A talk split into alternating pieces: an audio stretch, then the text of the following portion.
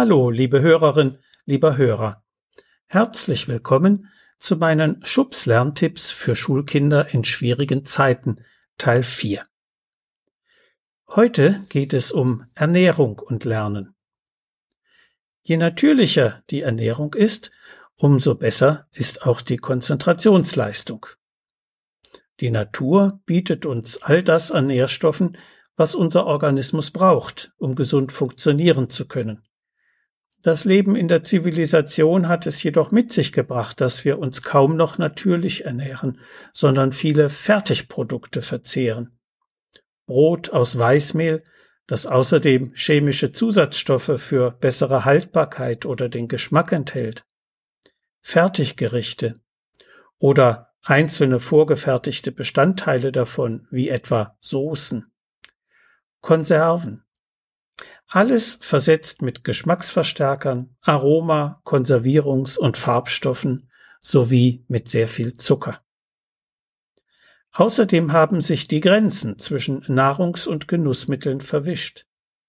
Snacks auf Milchbasis wollen gesund sein, sind aber reine Süßigkeiten.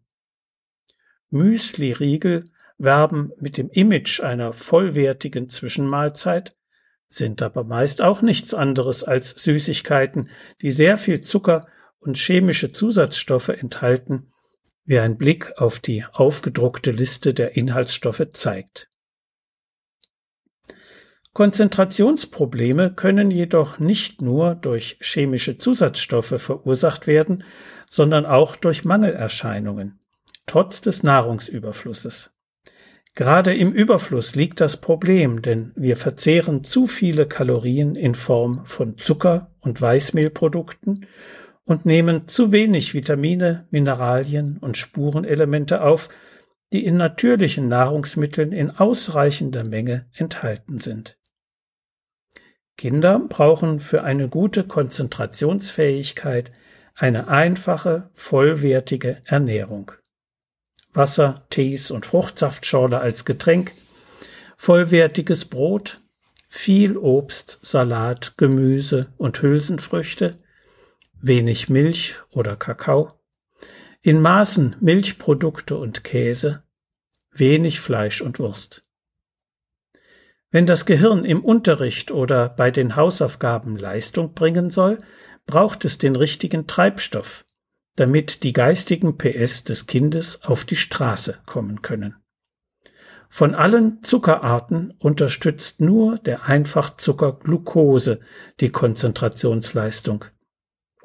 Er ist natürlicherweise vor allem in Obst und sogar in Gemüse zu finden. Süßigkeiten und gesüßte Tees, Fruchtnektar sowie Limo oder Cola dagegen können die Konzentration beeinträchtigen.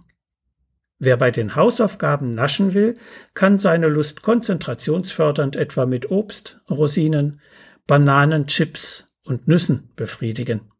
Trinken sollten Kinder beim Lernen reichlich, und zwar am besten Wasser oder Mineralwasser. Für die Leistungsfähigkeit von Schulkindern am Vormittag bildet ein gutes Frühstück die Grundlage in einem Unterrichtsmaterial der DGUV, der Deutschen Gesetzlichen Unfallversicherung, zum Thema gesundes Frühstück heißt es, das Frühstück füllt die nachts geleerten Reserven wieder auf. Es sollte etwa ein Viertel der Tagesenergie liefern. Zu einem guten Frühstück können gehören frisches Obst und Rohkost, Vollkornbrot, Müsli, Joghurt, Quark, Käse, Milch, zuckerfreier Tee und Saftschorle. Für das Pausenfrühstück gilt dasselbe. Frühstück und Pausenbrot können sich dabei gut ergänzen. Wenn Kinder früh morgens noch nicht viel Hunger haben, essen sie beim zweiten Frühstück in der Pause mehr. Wenn morgens schon gut gefrühstückt wurde, kann das Pausenfrühstück auch kleiner ausfallen. Wenn morgens schon Milch getrunken oder Joghurt gegessen wurde, können auch zum Beispiel Gurkenscheiben statt Käse auf das Pausenbrot. Wer Ideen für Frühstücks- und Pausenbrote sucht, der findet eine Menge davon im Internet. Auf das Frühstück fertig los.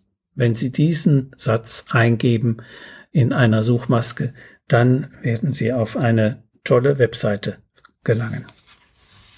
Sie finden diese Hinweise und viele weitere Informationen auch in meinem aktuellen, erst im letzten März erschienenen Buch Konzentration, der Schlüssel zum Schulerfolg.